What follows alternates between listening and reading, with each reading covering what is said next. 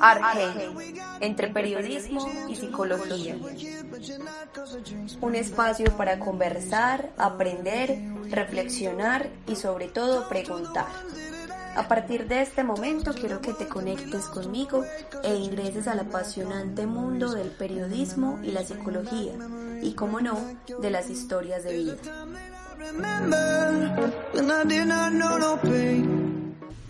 Hola, hola, hoy tenemos un nuevo podcast, no es un podcast cualquiera, es el podcast. Hoy tenemos a Juan Eduardo Jaramillo.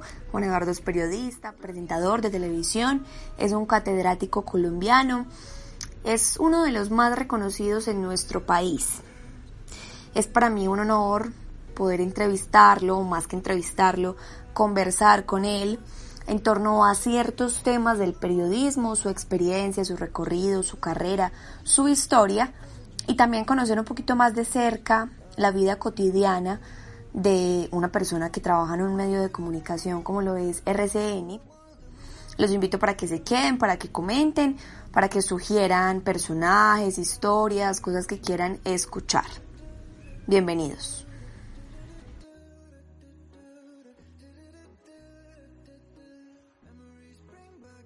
¿Cómo va esta cuarentena? Muy bien, muy bien, lleno de trabajo aquí en la casa, a veces en la casa y a veces en el noticiero, pero bien por fortuna. Ah, perfecto. ¿Y cómo es el trabajo desde tu casa? ¿Cómo es el noticiero en casa? Eh, estoy haciendo la emisión de, de la mañana. Sí. Eh, pero ya alguien le decía yo en estos días que técnicamente es, es, un poco más complicado porque está uno transmitiendo desde la casa en vivo, en directo, eh, pues tiene, tiene, está uno como parado en el filo de la navaja porque las, las, las posibilidades de que falle el sistema, de que se caiga el sistema que nos permite salir al aire, la misma continuidad que es el libreto que tenemos, pues no es, no, no es tan seguro como estar sentado en el, en el noticiero. Sí.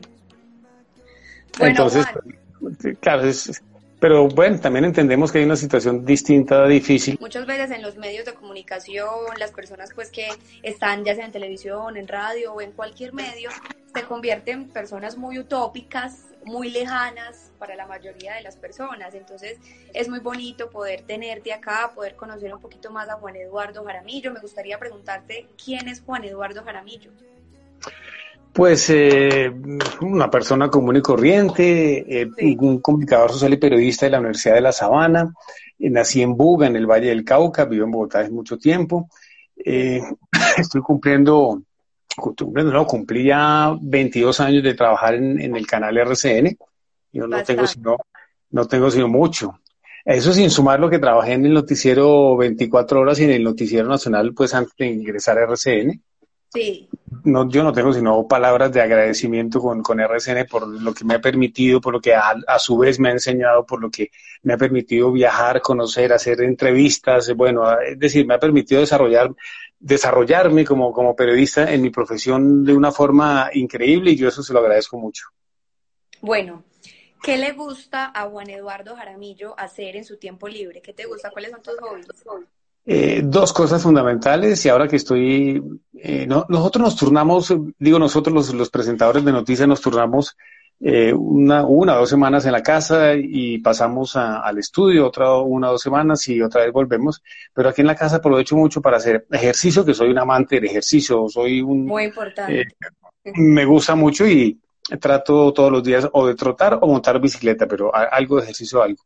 Y leer, me gusta mucho leer entonces, eh, en este momento, bueno, más, más, eh, más la, la, el trabajo, la presentación del noticiero y la, la, mm, la preparación del noticiero, además, porque pues esto no solamente llegar a, a, leerlo, que en este caso no lo leemos porque nosotros tenemos el, el, el, teleprompter en el estudio, pero aquí en la casa tenemos que tener muy claro el libreto porque no tenemos sino una persona que entra aquí a la casa, que es el camarógrafo, con todos sus equipos para poder salir en vivo y en directo y, y, y lo demás eh, ya es la, la, preparación que cada uno de nosotros tenga sobre el noticiero.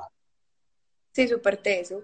O sea que Juan Eduardo se entrena todos los músculos. no solo los físicos, sino también se entrena el cerebro, muy importante. También, también, trato de, trato de tener el, noticiero mm, en la cabeza, lo más, lo más completo posible. Nosotros, nosotros alcanzamos a, yo la otra vez tenía una cifra, no me acuerdo exactamente cuándo, pero en, en, tres horas, en tres horas de noticias que tenemos desde las cinco de la, de la mañana hasta las ocho y media, tenemos algo así como, como 120 o 160 noticias que alcanzamos a decir entre noticias generales, deportivas y entretenimiento.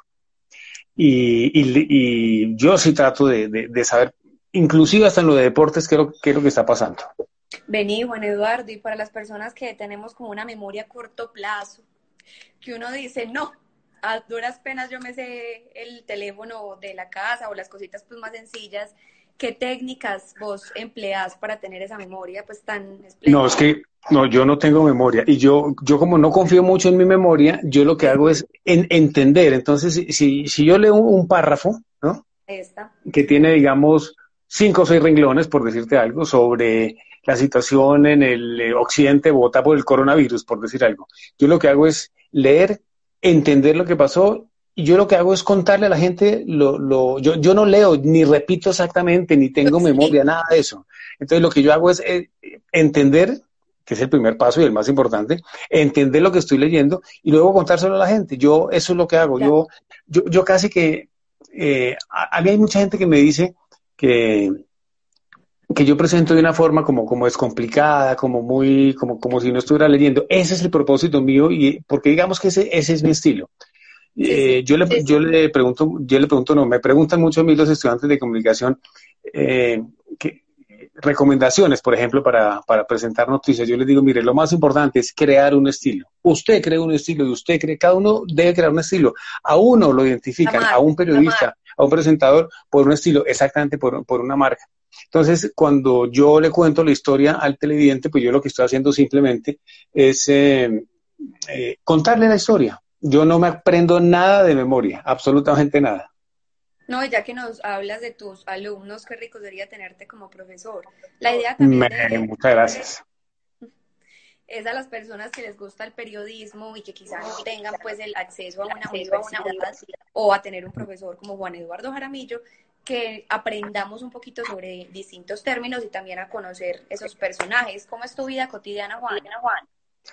No, una vida común y corriente. Cuando, cuando digamos, voy al noticiero, voy, voy al estudio, salgo muy temprano de mi casa, estoy terminando sobre las doce y media, una del día ya, y me vengo para acá, para acá, para mi casa. Esta semana estoy presentando acá.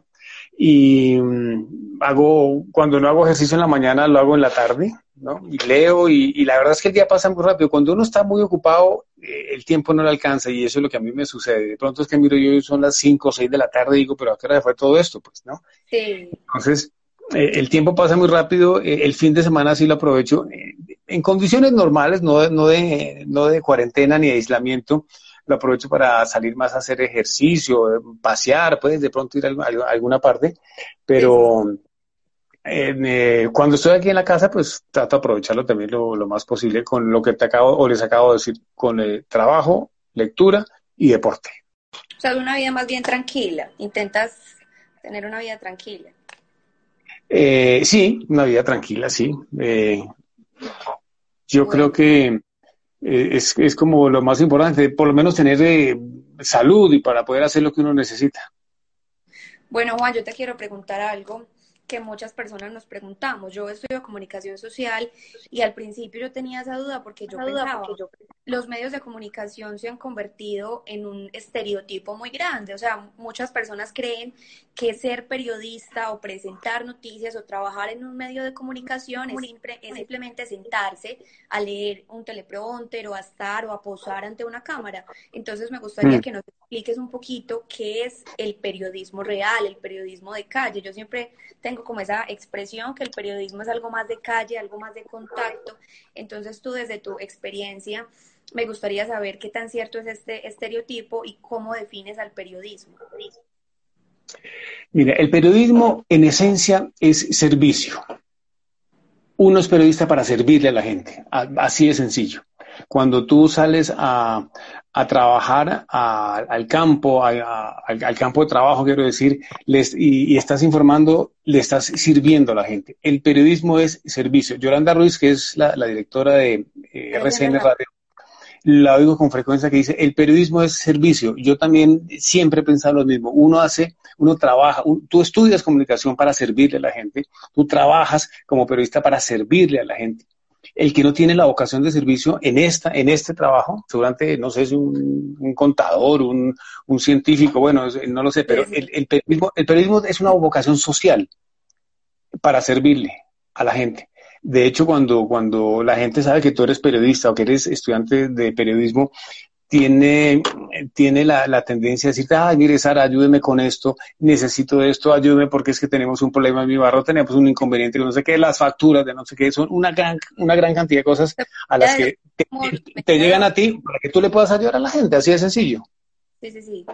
Te podría decir que somos como los mediadores, esa intermediación Exactamente, somos un puente entre la comunidad que nos pide el favor y las entidades, las instituciones, el gobierno, las alcaldías, los, eh, funcionarios que son los encargados de solucionar los, los, problemas. Que a veces esto aquí no funciona mucho, que digamos, pero, pero esa es la función básica del periodista. Juan, bueno, algo que me parece muy importante en la vida de todas las personas es recordar cuál ha sido su historia. Qué bonito es, por ejemplo, que tú te sientes y digas, listo, yo estudié comunicación en tal año, hace tantos años, y que te recuerdes ese joven soñador que en, que en algún momento fuiste de querer crecer en los medios de comunicación y ver ya dónde estás, pues ver como ese recorrido. Para las personas que estamos comenzando, ¿qué consejo puntual les das? Em, yo es que personalmente creo que la vida y Dios ha sido muy generoso conmigo por, por todo lo que me ha permitido hacer en, hacer en mi trabajo. Y yo tuve la gran oportunidad de comenzar a trabajar desde muy temprano, desde muy joven, comenzar a hacer prácticas, unas prácticas, digamos, entre comillas. periódico del siglo, ¿no? Perdóname. Tú comenzaste en el periódico del siglo, ¿no? Y comencé en el periódico, en el, eh, sí, en el periódico del siglo, eh, y trabajaba mm, total, al gratín para un programa que había en Caracol Radio eh, local aquí en Bogotá que se llamaba El Alcalde los Escucha, con una, una gran periodista que es Ligia Plazas, y yo, yo madrugaba los sábados, yo hacía reportería, yo iba, yo salía, yo todo, no me pagaban un peso, pero a mí eso no me importaba, yo era feliz porque estaba comenzando a trabajar en lo que yo, en lo que yo quería y, y, eso me lo permitía ese, ese tipo de trabajos. Entonces eh, yo comencé a, a, me inicié en, en, todas estas actividades muy temprano, afortunadamente. Ya voy de salida. Claro, un privilegio porque ya muchas personas que queremos ingresar, por ejemplo, a un medio, es mucho más complicado. Aunque si nos ponemos a ver, también está la ventaja de todos estos medios tecnológicos, los medios alternativos también. ¿Tú qué piensas, por ejemplo, del periodismo, de la libertad de prensa, de los medios alternativos que siempre intentan, digamos que, oprimir o trascender toda esta censura? ¿Cómo te parecen estos medios alternativos en Colombia? La, libertad de prensa es el, es el bastón más importante que tenemos, no solamente los periodistas, sino todo el mundo, para poder eh, desarrollar y que la vida, la vida cotidiana fluya normalmente. Si no hay una libertad de prensa y si hay, por el contrario, un, como pasa en Venezuela, un gobierno que está encima, que eh, va, Va, va, aplastando al que, no le, al que no le gusta o al que no le sirve o al que no le interesa, pues entonces, ¿no? Allá no hay, no hay, ninguna libertad de prensa y esos medios de comunicación pues son unos medios vendidos que están al, mejor postor simplemente para poder subsistir. Eh, las redes sociales, ¿a eso es que me hace referencia, haces tu referencia de los medios alternativos? Pero no solo redes sociales, sino a esos medios pequeños, independientes que se van creando, que no necesariamente viven de una pauta publicitaria, sino que ellos mismos se van solventando sus gastos, medios pequeños. Sí, a mí me parece que eh, yo, por ejemplo, soy muy amigo y muy hincha de los canales regionales, por decir algo. Yo veo con mucha frecuencia, adicional a RCN, por supuesto, veo con mucha frecuencia Telepacífico, veo Teleantioquia, veo Telecaribe, veo el canal TRO de, Norte de Santander. Eh, los veo porque me parece que son unos, unos, canales que están haciendo un trabajo muy eh, importante en la medida en que están hablando de la región nosotros, y, nosotros ahora, ahora les, les, les cuento una, una, anécdota muy, muy simpática o por lo menos muy interesante que nos que descubrimos algún día en RCN. Entonces, los, los medios de comunicación, yo casi que ni me atrevería a calificarlos de los medios grandes y, y pequeños. Yo, a mí me llama mucho la atención, a mí me, me, llaman de alguna entrevista, de alguna emisora, perdón, por acá local, en alguna parte muy pequeñita. Yo doy la entrevista y llego al canal y me dice, ve, esta mañana lo vi en tal parte Luego, esos medios de comunicación no son, no, son, no son tan pequeños como uno cree y llegan a una gran cantidad de gente. La labor que están haciendo los medios de comunicación locales, regionales o nacionales o internacionales o como uno los quiera llamar es muy importante. En ese momento, aún más. Y el, otro, eh, el otro punto es que eh, mientras esté el medio de comunicación contando la verdad, funciona. Y eso eso no, no tiene ningún inconveniente. Claro, y más porque esa es la premisa fundamental del periodismo, que también me lleva a ser neutrales. Por ahí vi un video tuyo en YouTube que decías que es muy difícil ser neutral teniendo en cuenta que son situaciones cotidianas que nos afligen, que son demasiado complejas. Ver niños, por ejemplo, ver políticos corruptos. Entonces, ese es un gran reto periodístico. Me gustaría saber cuáles han sido o cuál ha sido el principal reto periodístico que tú digas, no, esto fue súper complicado para mí, o sea, fue una gran hazaña y que nos quieras compartir.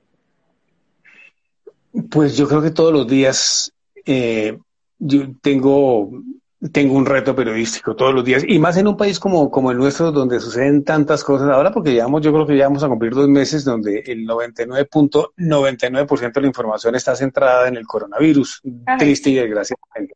¿no? Pero, pero todos los días en general, no para mí, para los periodistas en general y más en Colombia, repito, es, es un reto levantarse, salir a, salir a trabajar, salir a buscar. Aquí muchas veces las condiciones eh, de seguridad para poder ejercer la profesión no son fáciles. Yo reconozco, yo miro mucho el trabajo de los, de los corresponsales, no solamente de RCN, sino de todos los medios de, de, comunicación en las distintas regiones y en las regiones sobre todo donde, donde las más apartadas, donde es muy difícil muchas veces ejercer un periodismo con, con libertad, con tranquilidad, porque hay grupos armados, porque hay guerrilla, porque hay paracos, porque hay mafiosos, porque hay de todo. Entonces eso, eso muchas veces dificulta la labor del periodista.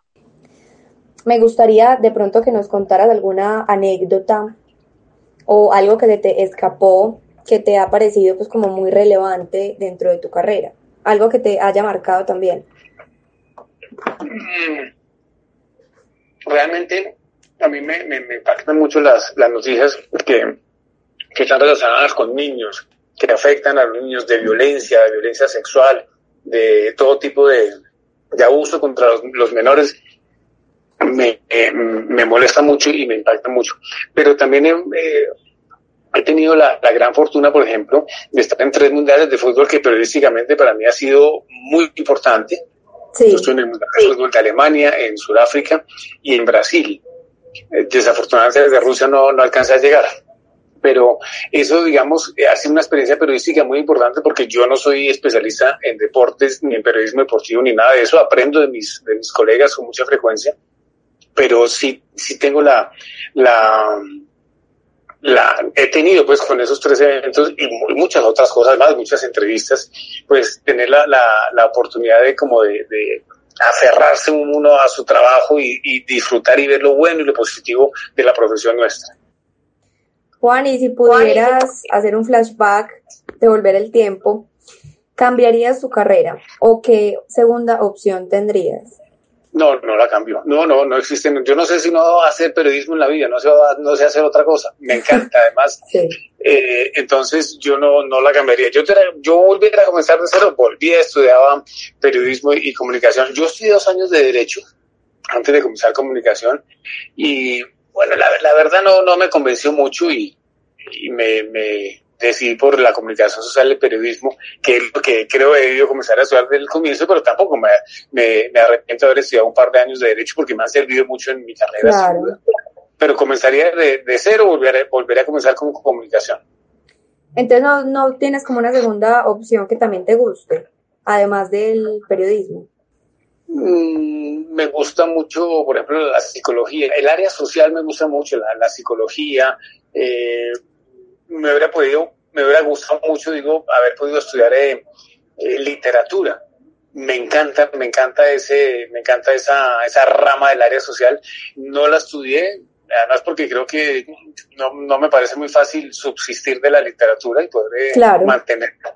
Pero, pero me encanta, respeto profundamente pues a todos los escritores, a todas las personas que están dedicadas a esto y repito, me hubiera encantado muchísimo. Me gusta mucho dictar clase. Sí. Yo tuve la oportunidad de dictar clase en la Universidad de La Sabana, en Bogotá, y la Universidad Sergio Arboleda pero tuve que retirarme porque el tiempo no me, no me alcanza, no me casa para muchas cosas, entonces, eh, pero si no, creo que en algún momento de la vida puedo, eh, ya saliendo de todo esto, dedicarme a la, a la docencia, me gusta mucho. Claro, y debe ser muy lindo uno poder compartir esos conocimientos. Ya que hablaste de la psicología, ¿tú qué le ves de relación de pronto a la psicología con el periodismo? Por ejemplo, yo he encontrado, y es muy interesante, que los medios de comunicación tienen una respuesta o generan una respuesta en la psicología o en el autoestima de las personas, porque muchas veces se crean estereotipos y todas esas cosas. Entonces, ¿tú qué piensas al respecto? ¿Cómo ves esa relación y esa influencia en las personas? Pues vamos de lo general a lo particular. Son dos carreras y dos oficios que del área social, dos, dos profesiones que tienen que conocer mucho a la gente. Tú, tú si quieres hacer una buena entrevista debes conocer, o un reportaje, sí. debes, debes conocer al personaje a quien vas a entrevistar y debes conocer también a, el tema de lo que vas a hablar. Y al revés, si tú eres la, la entrevistada, eh, nunca te sientes frente a un periodista sin preguntarle por lo menos de qué vamos a hablar, que tú sepas, que tú sepas de qué va a hablar, porque eso es, eso es más o menos un, un tiro en la nuca, ¿no? Entonces, para volver a tu pregunta, son dos, dos, dos, eh, dos profesiones muy relacionadas en la medida que tú necesitas saber, conocer. Tú debes oír mucho, el periodista debe oír mucho, mucho, con mucha atención. Ese es un error que cometemos los periodistas con una frecuencia sorprendente.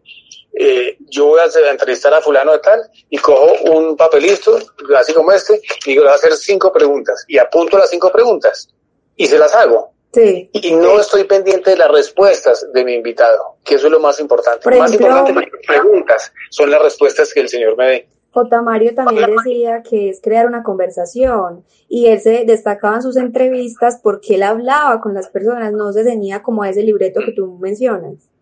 Exactamente, yo digo exactamente lo mismo, incluso trato de, aplicar la misma fórmula que la, la, la aprendí hace mucho rato. Eh, una de las personas que me lo enseñó fue Otamario, de quien yo me aprecio muchísimo de haber sido un muy buen amigo de él. Eh, y el gran Fernando González Pacheco, ustedes son muy jóvenes, pero seguramente no se acuerdan de Pacheco, pero Pacheco fue, ha sido uno de los grandes eh, íconos de la televisión en Colombia. Y cuando yo ingresé al canal hace 22 años, Pacheco estaba allá porque presentaba un noticiero antes de que el, canal comenzara a funcionar como, como tal, como canal RCN, era una programadora, era RCN Televisión.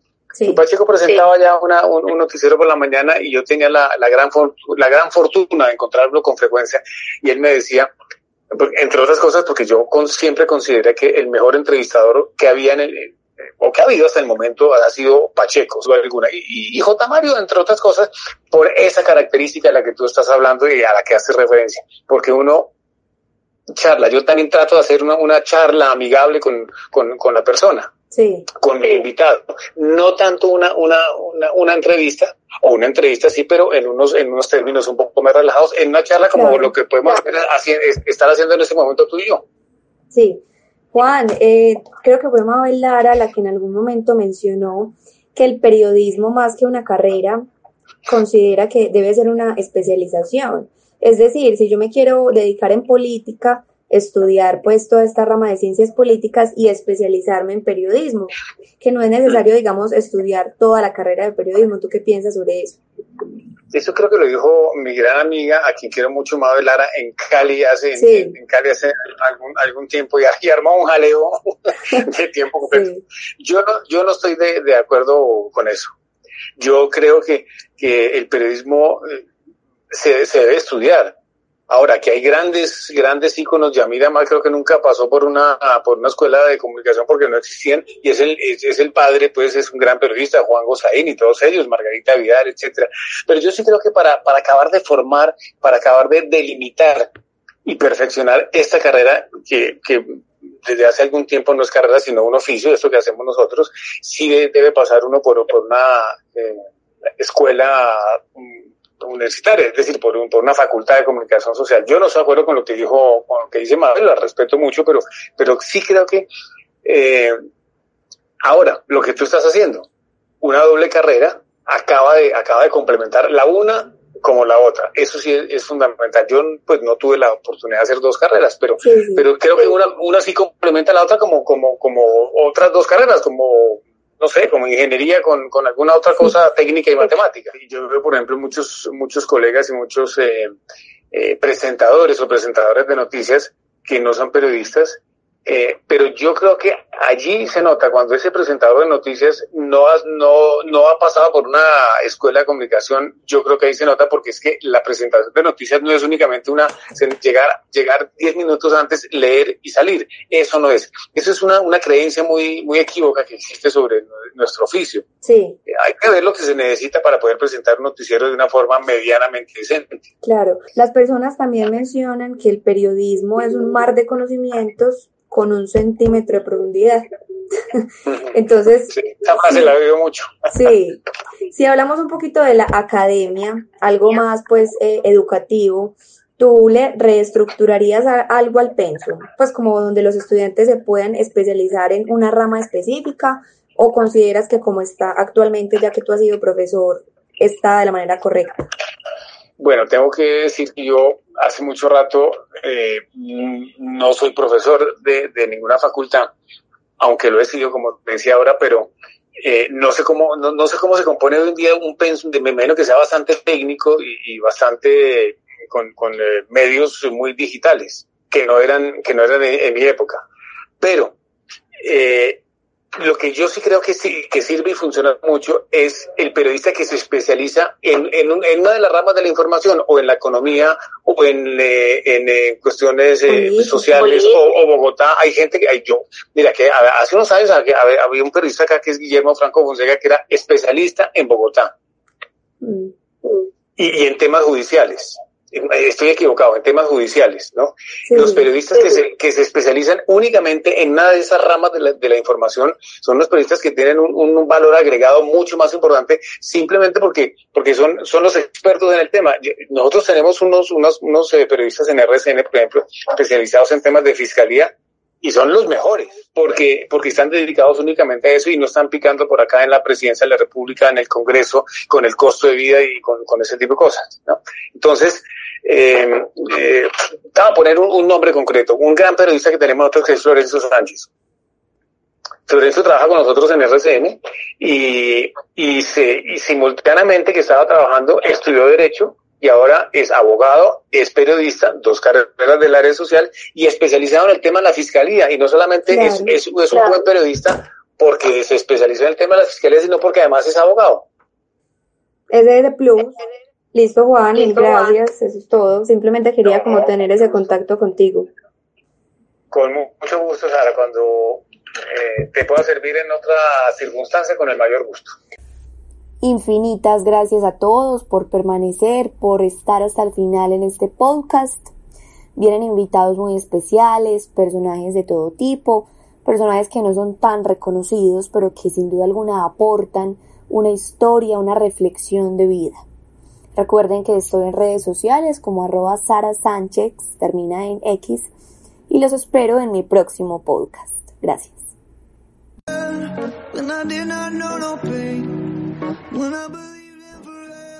Arge, entre periodismo y psicología.